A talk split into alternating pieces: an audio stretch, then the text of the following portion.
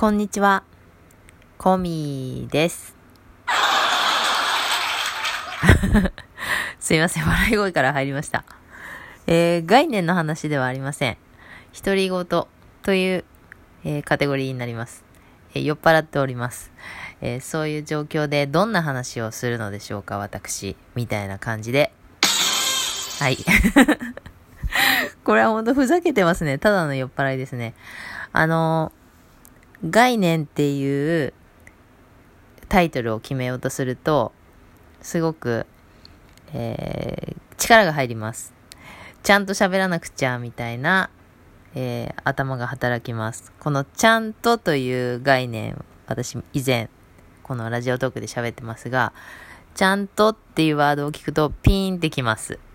ちゃんとってなんやねんみたいな、そういう、なんでやねんそういう感じです。で、ちゃんとっていう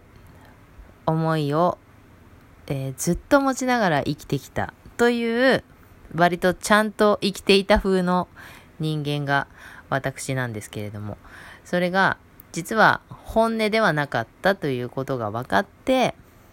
まあこんな感じになってるわけなんです。はい。ということで、ただの酔っ払いのお話なんですけれども、うーん、本当はね、ライブじゃなくてこうやって収録を、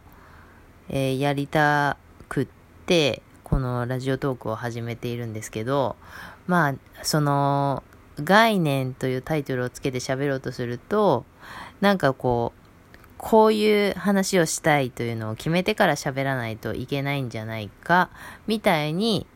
頭が働いて、なかなかこう喋れなくなっていたっていう感じなわけなんですよね。なので、まあそこをちょっとこう取っ払いながら話せればいいなぁと思っている感じなんです。はい。なので今日のこの